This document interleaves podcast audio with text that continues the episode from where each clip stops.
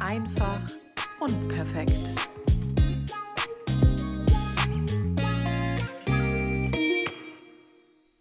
Ein herzliches Willkommen zur Podcast-Folge Nummer 8. Ich hoffe, es geht euch allen gut und ich hoffe, ihr seid alle gesund und munter.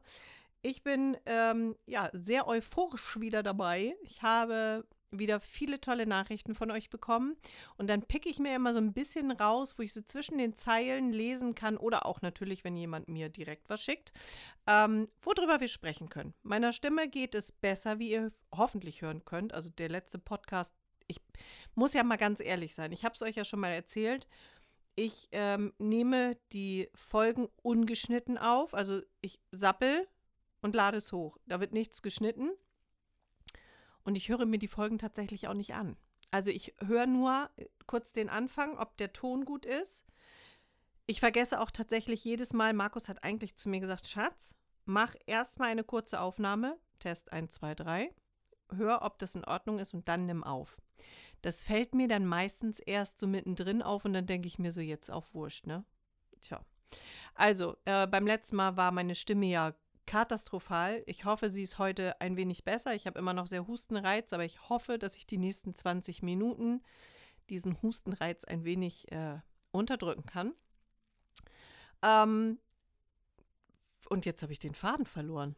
Was wollte ich euch denn jetzt sagen? Also, ach so, genau. Ungeschnitten, ungefiltert, es wird so hochgeladen. Und ähm, dementsprechend habe ich euch auch schon mal gesagt, dass ich mir keine Themen richtig zurechtlege, sondern tatsächlich wirklich meine Nachrichten durchlese, die ich von euch bekomme und anhand der Unterhaltung mit euch oder auch wenn ihr ein Thema vorschlagt, dann gehe ich darauf ein. Und ähm, es ist ein unbewusst, glaube ich, ein Thema entstanden, das ich mit einer Zuhörerin hatte. Und zwar ging es um dieses Thema ja, wie grenze ich mich ab von Menschen, die mir immer wieder erzählen, was ich zu tun habe, wie ich Dinge zu tun habe? Also diese Menschen, die der Meinung sind, ganz viel Weisheit zu haben. Das darf man nicht verwechseln mit, mit ich tausche mich jemanden, mit jemandem aus.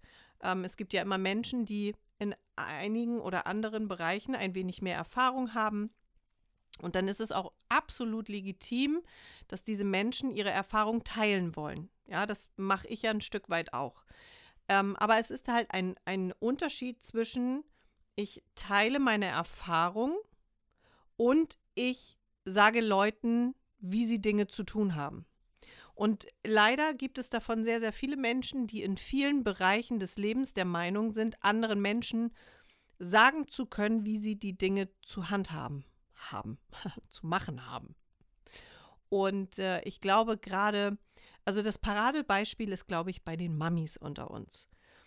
Meine erste Schwangerschaft vor 15 Jahren, da war ich also ähm, knackige 25 und da war ich natürlich absolut unerfahren. Ich war auch damals quasi fast die erste in unserem Freundeskreis, die ähm, oder mit einer der ersten, die Mama geworden ist oder schwanger war. Und dementsprechend habe ich nicht wirklich viel Kontakt mit anderen Mamis gehabt.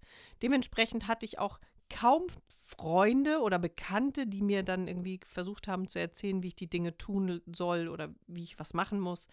Äh, anders ist es dann jetzt tatsächlich gewesen, als ich mit meiner Tochter schwanger war vor sechs Jahren.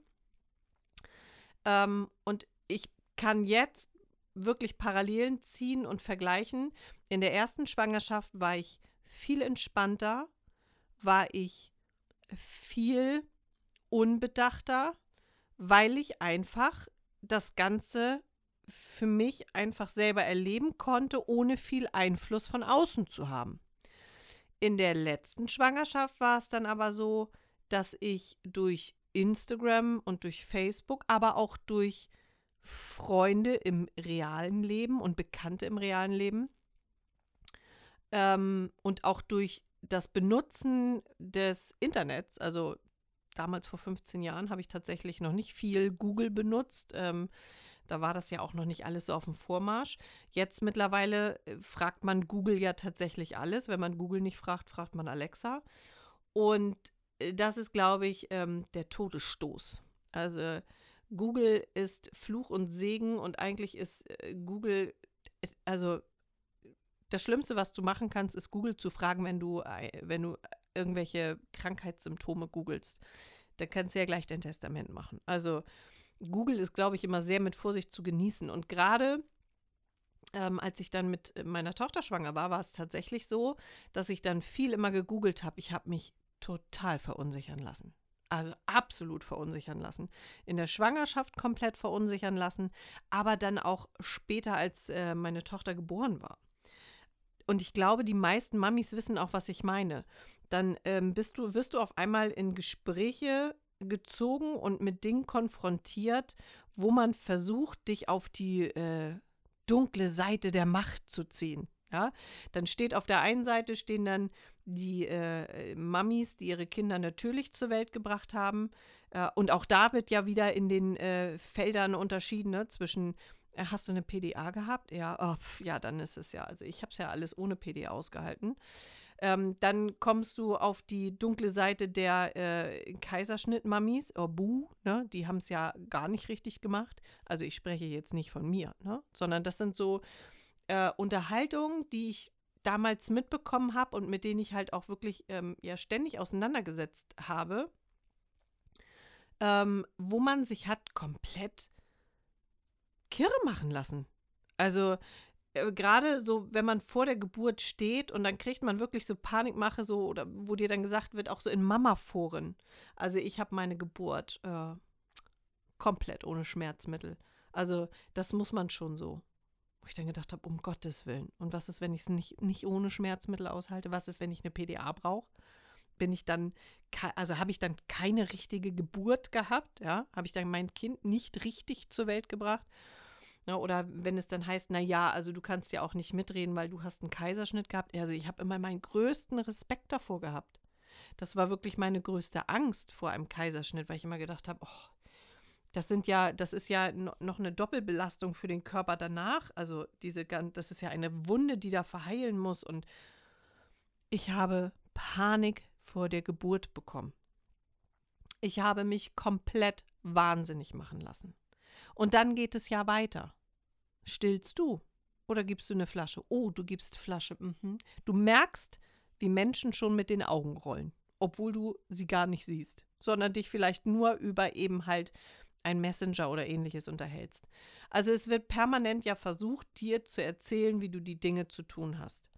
Bei uns ging es dann nachher weiter, dass äh, unsere Tochter ein äh, hochsensibles Kind ist. Das heißt, sie reagiert auf, hat auf viele Reize reagiert. Ähm, sie war schnell mit vielen äußeren Einflüssen überfordert, hat darauf dann auch sehr stark reagiert.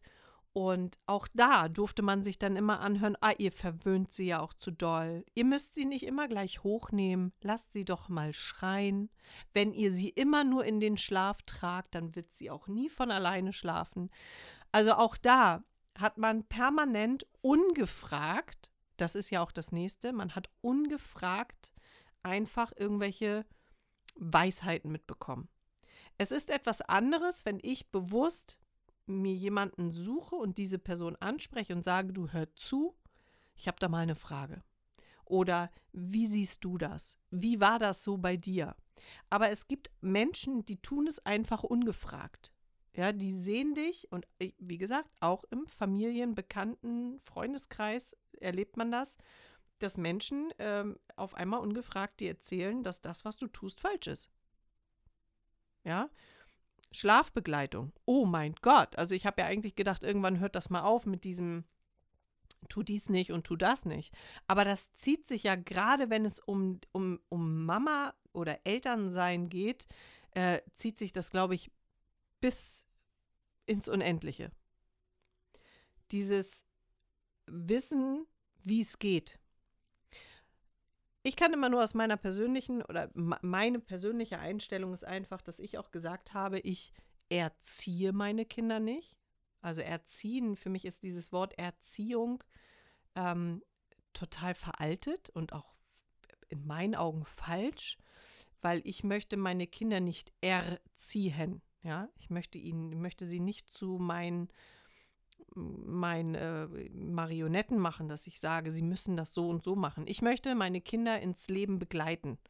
Also ich begleite meine Kinder beim Großwerden und versuche ihnen viel Stabilität mitzugeben, viel ähm, Liebe mitzugeben, viel Selbststärke mitzugeben ähm, und ihnen einfach so möglichst leicht zu helfen, in das Leben reinzukommen. Ja, aber dieses Wort Erziehung ist, wie gesagt, in meinen Augen sehr, sehr veraltet. Und auch da scheiden sich dann wieder die Geister. Auch da wird dann wieder ganz schnell gesagt, naja, du bist ja auch viel zu lasch. Du musst mal ein bisschen strenger sein. Also nur weil ich mich mit meinen Kindern auf Augenhöhe begegne, bedeutet das nicht, dass meine Kinder ähm, die Hand über mich haben oder ähm, was, was hieß es noch? Sie haben mich im Griff. Nein. Also auch hier gibt es natürlich ganz klare Regeln und auch hier gibt es Grenzen, aber die sind vielleicht für den einen oder anderen äh, sehr, sehr, ja, sehr weit hochgesteckt. Aber nochmal, ich versuche meinen Kindern auf Augenhöhe zu begegnen. Ich versuche auf meine Kinder einzugehen.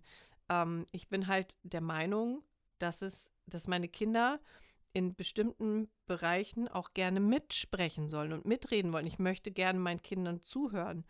Und ähm, ich bin da vielleicht nach außen hin, wirkt das vielleicht für den einen oder anderen sehr lasch. Aber wie gesagt, ich ähm, bin nicht, ich glaube, Strenge ist nie richtig. Also diese, diese Strenge, dieses, du hast jetzt das zu tun, was ich dir sage oder äh, wir alle kennen diesen Spruch, solange du die Füße unter meinem Tisch hast und solche Sachen. Ähm, am Ende des Tages muss man sich dann immer vor Augen halten, naja, ich habe aber auch entschieden, dass dieses Kind seine Füße unter meinem Tisch haben darf, weil ich habe mich dafür entschieden, dieses Kind ins Leben zu holen. Und dann darf ich doch nicht auf, auf der anderen Seite wiederum diesem Kind dann sagen, naja, solange du deine Füße unter meinem Tisch hast, das Kind hat diese Entscheidung nicht getroffen, das war ich.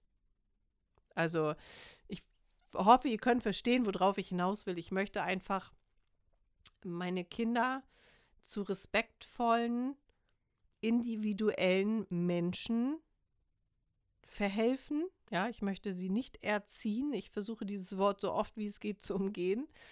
Und ähm, ich versuche sehr bedürfnisorientiert mit meinen Kindern eben umzugehen.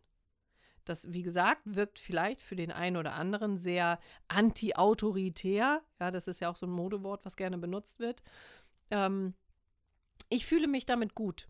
Ich fühle mich damit sehr, sehr gut, meinen Kindern ähm, viel Freiraum zu geben, um sich zu entwickeln und eben nicht permanent Grenzen aufzusetzen, weil am Ende des Tages kommen wir genau da wieder hin. Das sind meine Grenzen, die für mich in meinem Kopf herrschen, die ich vielleicht auch mitbekommen habe. Die Glaubenssätze, die mir vielleicht vermittelt worden sind, die aber ja nicht für meine Kinder gelten. Und da versuche ich einfach immer ein ganz offenes, ähm, ja, offen für zu sein, dass ich meinen Kindern eben halt die Möglichkeit gebe, ihre eigenen Glaubenssätze auch im Laufe ihres Lebens ähm, annehmen zu können und nicht das, was ich ihnen vorlebe oder ihnen sage. Ähm, und deswegen ist es für mich auch immer so schlimm, wenn Menschen einfach ungefragt anderen Menschen erzählen, dass das, wie sie es tun, falsch ist, aber das, wie sie es denn äh, machen würden, richtig ist. Also welcher Mensch hat denn dieses Leben schon mal gelebt, um sagen zu können, er weiß, wie es funktioniert? Und selbst wenn jemand der Meinung ist, er hätte das schon, hätte diese Erfahrung schon gemacht und wüsste es, wir sind doch alle individuell. Und wir alle haben individuelle Vorstellungen vom Leben. Dann kann es kein Weisheitenbuch des Lebens geben, weil jedes Leben individuell ist, genauso wie jeder Mensch individuell ist. Und deswegen kann ich, und das habe ich auch noch nie gemacht, also ich gehe nie bei und sage ähm, Menschen, hör zu, das musst du so und so und so machen. Meine Freunde, wenn die mich nach Rat fragen, dann sage ich ihnen meine Meinung, aber auch nicht nach dem Motto, hör zu, das musst du so und so und so machen, sondern ich rede von mir. Ich denke, ich würde es vielleicht so machen. Weil auch da versuche ich immer echt ein bisschen vorsichtig zu sein. Wir neigen ganz oft dazu, äh, zu sagen, wie wir die Dinge tun würden. Wir wissen es aber gar nicht, weil wir gar nicht in der Situation sind und gar nicht in der Position sind. Dementsprechend kann ich immer nur sagen, ich kann dir etwas nachempfinden oder ich kann mir vorstellen, ich würde etwas eventuell so machen. Aber ich kann halt nie ja zur hundertprozentigen Sicherheit sagen, so und so und so läuft das. Und wie gesagt, ich versuche das halt auch wirklich so zu handhaben bei meinen Freunden, dass ich wirklich, ich möchte niemanden irgendwie sagen müssen oder ich möchte niemanden sagen, was er zu tun hat, weil das ist nicht meine Aufgabe. Ähm, ich bin genauso unwissend in dieses Leben gestolpert und bin genauso unwissend auf dieser Welt und ähm, lerne jeden Tag selber so viel über dieses Leben und über mich selbst. Und damit habe ich genug zu tun. Und ich glaube, wenn sich jeder Mensch mit sich selber viel mehr auseinandersetzen würde, dann hätte er auch gar nicht so viel Zeit, anderen Leuten zu erzählen, wie, wie es läuft. Oder wie er der Meinung ist, dass es läuft.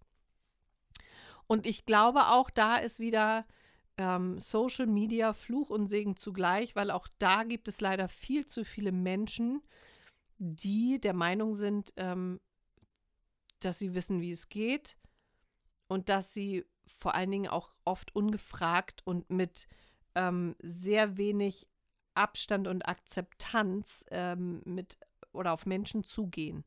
Also ich selber habe es ja auch schon erlebt, dass man mir gesagt hat, ähm, gerade auf Instagram, äh, ja, meine Güte, äh, deine Tochter, die kann ja aber auch mit dir machen, was du möchtest. Okay. Also erstmal kennst du mich gar nicht. Und zweitens kennst du auch gar nicht mein Leben. Also selbst wenn ich auf Instagram viel teile, ist es immer nur ein Bruchteil. Ähm, und dann würdest du mich auch auf der Straße ansprechen und mir das sagen? Oder tust du das nur, weil diese lange Leitung zwischen uns ist? Ja, diese Anon Anonymität ist ein sehr schwieriges Wort. Ähm, Im Netz ist natürlich sehr willkommen, gerade für Menschen, die eben halt dieses Bedürfnis haben, anderen Menschen zu sagen, dass sie alles wissen. Und ich hätte mir bei meiner letzten Schwangerschaft und ähm, gerade auch in dieser Säuglingszeit ähm, gewünscht, dass ich da schon so gefestigt gewesen wäre, wie ich es heute bin. Ich glaube, ich hätte mir einiges oder vieles erspart und ich hätte auch vor allen Dingen meiner Tochter vieles erspart. Das muss ich ja auch ganz klar sagen. Denn dadurch, dass andere Menschen mich verunsichert haben oder mir erzählt haben, wie, wie die Dinge laufen, und es sind ja nicht nur Freunde, Bekannte, Fremde gewesen, es waren zum Teil ja auch Ärzte oder meine Hebamme, ja.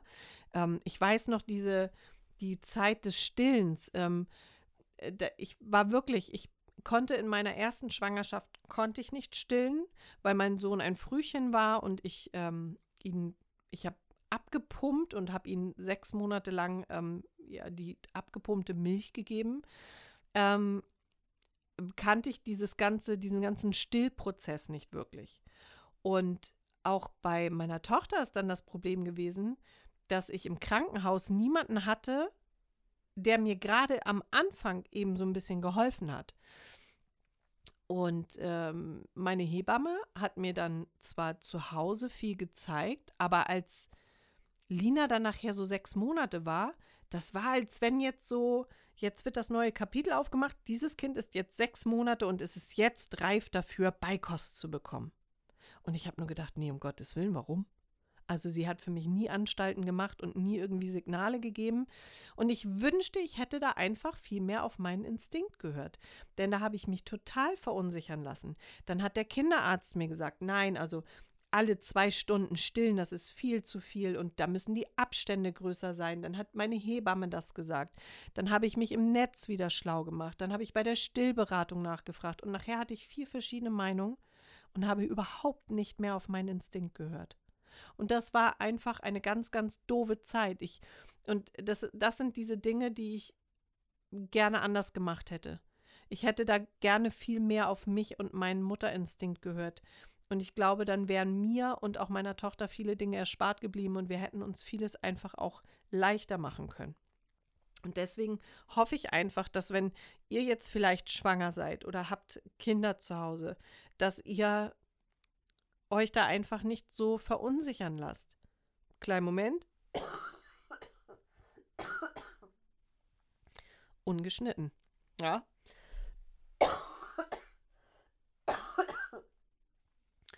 Also, ich hoffe, dass ihr einfach ähm, diese, diese Selbstsicherheit habt. Ihr habt alles, was ihr braucht, habt ihr in euch selbst. All dieser Mama-Instinkt, den habt ihr. Ihr braucht niemanden, der euch sagt, wie ihr die Dinge zu tun habt. Ihr könnt euch Hilfestellung geben lassen, aber am, am, Ende wisst ihr instinktiv, was richtig ist und was nicht richtig ist und vor allen Dingen, was für euch richtig ist und was nicht. Kein anderer kann das beurteilen, außer ihr selber. Und deswegen wünsche ich mir für euch einfach, dass ihr diese Selbstsicherheit habt. Es wird leider immer Menschen in eurem Leben geben, denen ihr begegnet, die der Meinung sind, euch sagen zu können, wie der Hase läuft. Und da seid ihr einfach gefragt, diesen Menschen gleich schon den Wind aus den Segeln zu nehmen und zu sagen, hör zu, bei mir brauchst du das nicht tun. Ich bin mit mir fein und ich weiß, wie ich die Dinge machen möchte, weil ich weiß, wie es mir dabei geht. Und da muss man klare Grenzen ziehen. Viele Menschen haben einfach diese Hemmschwelle auch verloren. Viele Menschen sehen es auch als selbstverständlich an, einfach auf Menschen zuzugehen und, und äh, so direkt eben in, in die Privatsphäre auch einzudringen. Und da liegt es wirklich an jedem selber ganz klare Grenzen zu ziehen. Weil nochmal, alles, was ihr braucht, habt ihr in euch. Ihr habt die Kraft in euch, ihr habt den Willen in euch, ihr habt den Mut in euch. Ihr braucht keine Angst haben. Sucht euch Hilfe, wenn ihr unsicher seid, aber auch da mit Bedacht.